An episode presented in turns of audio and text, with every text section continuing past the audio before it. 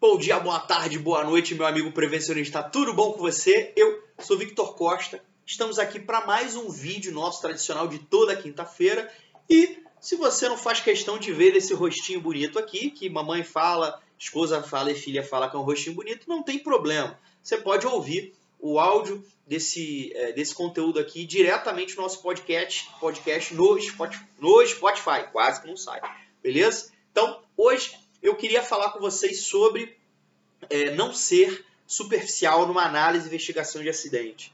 Tá? É, eu venho fazendo análise e investigação, é, é, análise da análise e investigação de acidente de alguns amigos de profissão já há algum tempo e eu observo que a grande, eu posso dizer que 8 a 7 avaliações, a, a análises que eu caem na minha mão, elas são superficiais demais.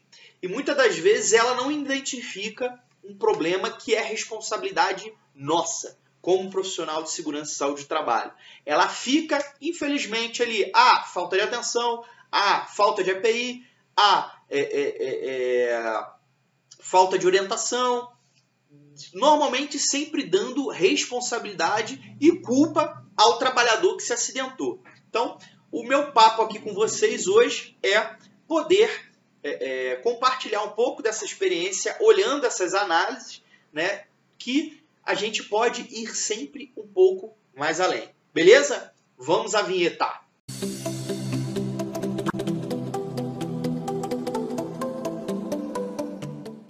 Maravilha, galera. Que eu queria é, é, é, começar o vídeo sempre é sempre com pedido, né? Você já assinou o nosso canal? Não? Tá esperando o quê? Então vá lá, clica aqui no sininho, né, para você receber as notificações, curte nosso material e compartilha aí, né? Pelo menos aí com 3, 4, 5 amiguinhos, se esse conteúdo que a gente está trazendo para você é fundamental no teu dia a dia, te ajuda no teu dia a dia, beleza? E hoje eu quero falar sobre a questão de análise e investigação de acidente do trabalho. Primeiro, isso é fundamental para nossa atividade, porque isso é, é, é, nos dá mais material para a gente trabalhar, tá? Então eu quero compartilhar com vocês aqui algumas experiências. Né? Eu venho nos últimos anos pegando alguns relatórios desses, dando algumas olhar, olhadas, com, dando algumas olhadas, né? dando uma olhada com carinho, entendendo aquela árvore de falas, de, é, árvore de causas, diagrama de Ishikawa, né? Então, as ferramentas que existem e tentando é, é, é, analisar aonde a gente para, até quanto, quanto a gente acaba sendo superficial numa análise e investigação de acidente, tá? É, é tanto na análise quanto nas medidas propostas, né? É, numa análise e investigação de acidente. Uma coisa que, eu, que cai muito na minha mão é que as principais soluções para é, alguns tipos de acidente é fazer DDS. Ah, falar sobre o acidente, orientar os trabalhadores. Tá, mas qual é o grau de eficiência? Como é que me garante que eu falar sobre aquele problema realmente vai garantir que aquele problema não aconteça novamente? Nenhum. O ideal é eu entender a fundo o que aconteceu e tentar fazer uma mudança no processo, no processo produtivo, é, é, mudar de repente o equipamento, mudar uma sistemática de trabalho, aumentar de repente um controle ou uma supervisão sobre a atividade, né? Porque falar, infelizmente, não nos garante que aquele discurso realmente vai ser absorvido pelos trabalhadores. Beleza? Então, é, eu vou comentar algumas situações aqui rapidamente que eu já tive oportunidade de, de, de presenciar e eu queria que vocês pensassem junto comigo. Tá? Certa vez, é, é, eu acompanhei um acidente de um rolo de, de compactação, né, num rolo de terraplanagem, que tombou é, é num degrau né, num aclive, num degrauzinho da pista, né? O grade estava maior, então você tinha um e o rolo tombou, né? E eu peguei a análise investigação da, da técnica na época que tinha fei, feito a análise e tava lá, falta de atenção do operador.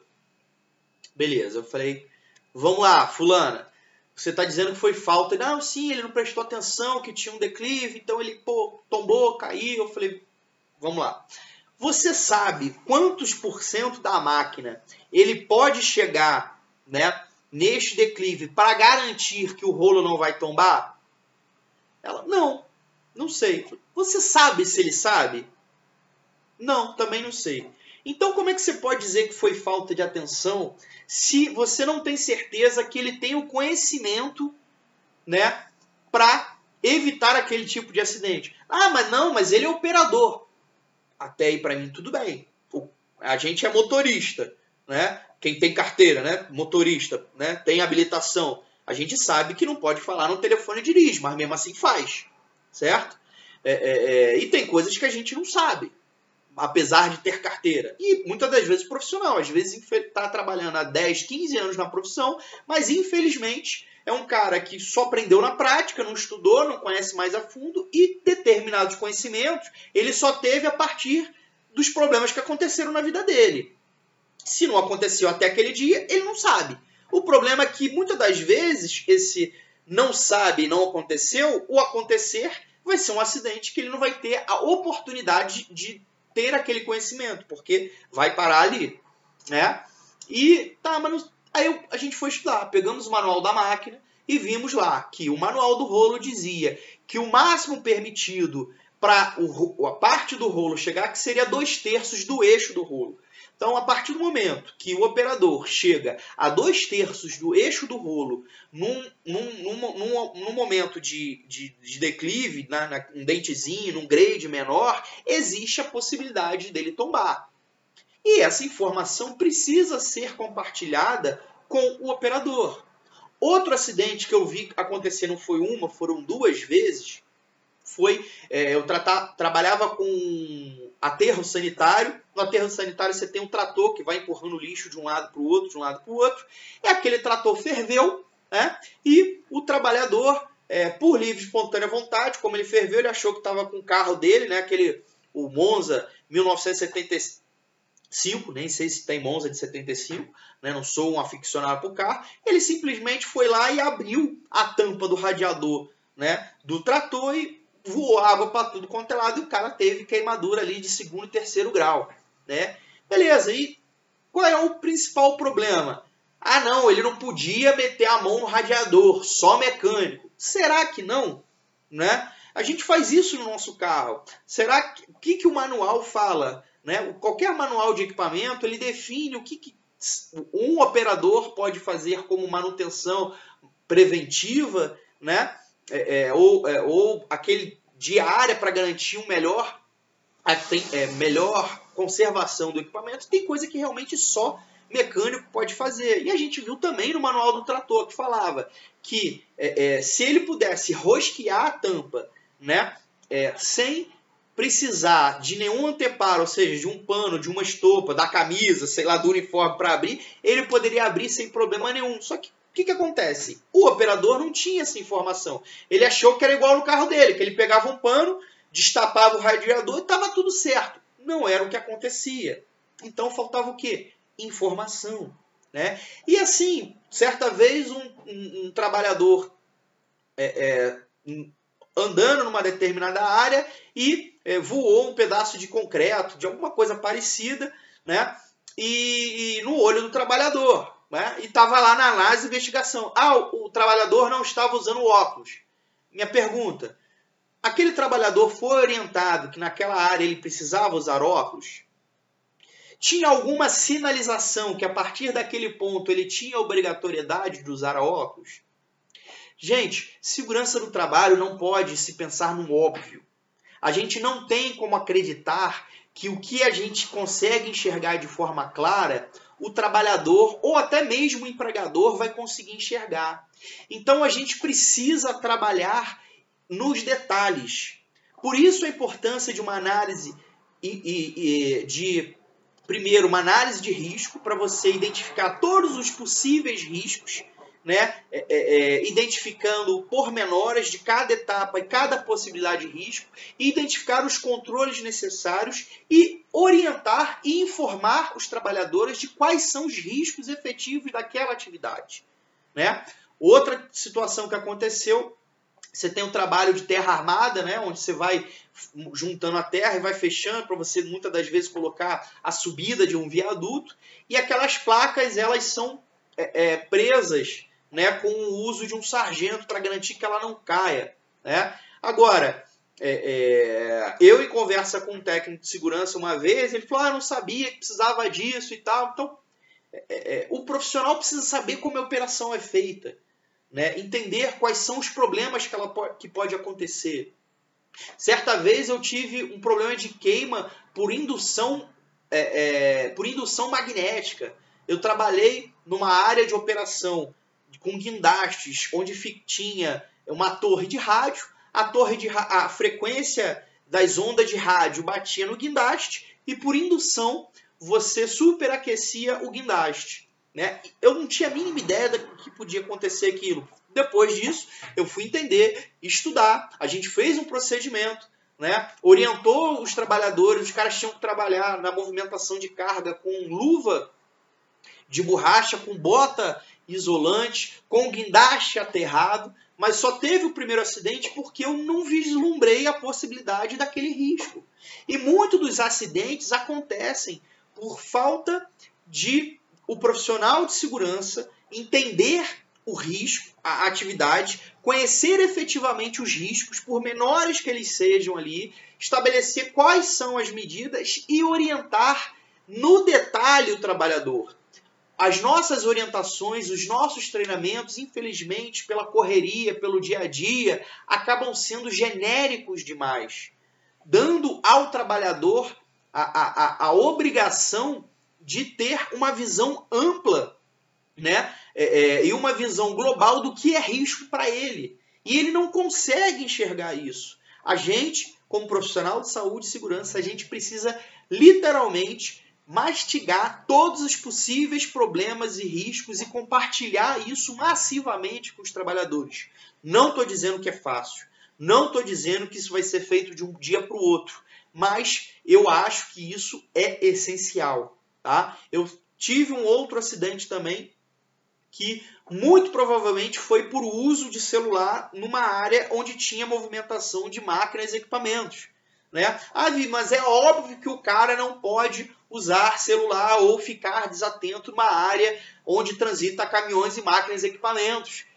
Tudo bem, mas às vezes não fica. Então você tem que orientar o cara formalmente. Ó, oh, amigão, se não estiver trabalhando, se você não tiver atividade, você tem que ficar lá na área de vivência. Se, quer usar celular, quer fumar, você tem que fumar ou falar no celular nas áreas específicas e definidas pela equipe de segurança. Você não pode ficar ao léu andando é, é, pensando na morte da bezerra. Você tem que definir aonde o cara pode fazer cada coisa, estabelecer esses critérios e treinar massivamente. Beleza? Então, é, é, é eu sugiro, né, sempre que vocês não fiquem na, a, a, na questão, ah, faltou API, ah, foi falta de atenção do trabalhador, mas que vocês é, caminhem um pouco mais além. Né? Por que, que o trabalhador não teve atenção ou não, não usou determinada EPI? Será que realmente foi falta de atenção ou foi falta de informação? Será que ele realmente conseguia enxergar aquela situação como uma situação de risco ou pelas orientações genéricas que ele recebeu e não ter conhecimento efetivo dos riscos daquela atividade, ele acabou não enxergando, né? E acabou tendo não uma falta de atenção, mas é, é, é, um comportamento inseguro por falta de informação. A gente precisa tomar muito cuidado com isso. Falta de atenção é quando a pessoa tem conhecimento da informação, sabe que aquilo pode acontecer e por um momento de distração ele não faz aquilo. Certo? Isso é falta de atenção. Agora, é diferente o trabalhador não ter a informação e não fazer aquele tipo de, de, de atividade ou trabalho da maneira adequada. Outro acidente que eu acompanho muito é o pessoal descendo de caminhão. O cara vai descer ou dá aquele pulo ou não desce da forma correta, né? E acaba torcendo o pé. É no mínimo aí 15 dias em casa. É, é, é, é mais uma conta no teu FAP. Então, se você não orientar, ah, Vitor, mas eu preciso orientar o cara a subir e descer do caminhão, precisa. né? Pega lá aquela regra dos três pontos, que o cara tem que ter pelo menos a mão, um pé e o outro para descer, né? É, é, para poder reduzir a quantidade de acidentes. Não adianta você ficar falando, ah, mas o cara não teve atenção, ah, mas a culpa é do cara, tá, mas será que você está dando as informações necessárias para ele tomar as decisões necessárias? Bem, é, esse é um pouquinho que eu queria abordar com vocês, para a gente tomar muito cuidado com essa superficialidade das análises e investigações de acidente, a gente tomar muito cuidado com isso, né? seja qual a ferramenta que a gente for fazer, é, eu sugiro que se você não tem o costume é é, é, é, é, de fazer uma análise muito completa, não adianta você querer buscar a melhor ferramenta, começa pela mais simples, começa pela mais básica e vai evoluindo aos poucos para ferramentas mais complexas, beleza? Eu espero que esse, esse bate-papo aqui tenha sido válido para você. Eu tenho certeza é, que isso eu tenho observado com quem trabalha comigo. Faz total diferença. Eu acredito que para você vai fazer diferença também. Então, valeu, muito obrigado por ficar comigo até o final e até a próxima. Valeu, fui!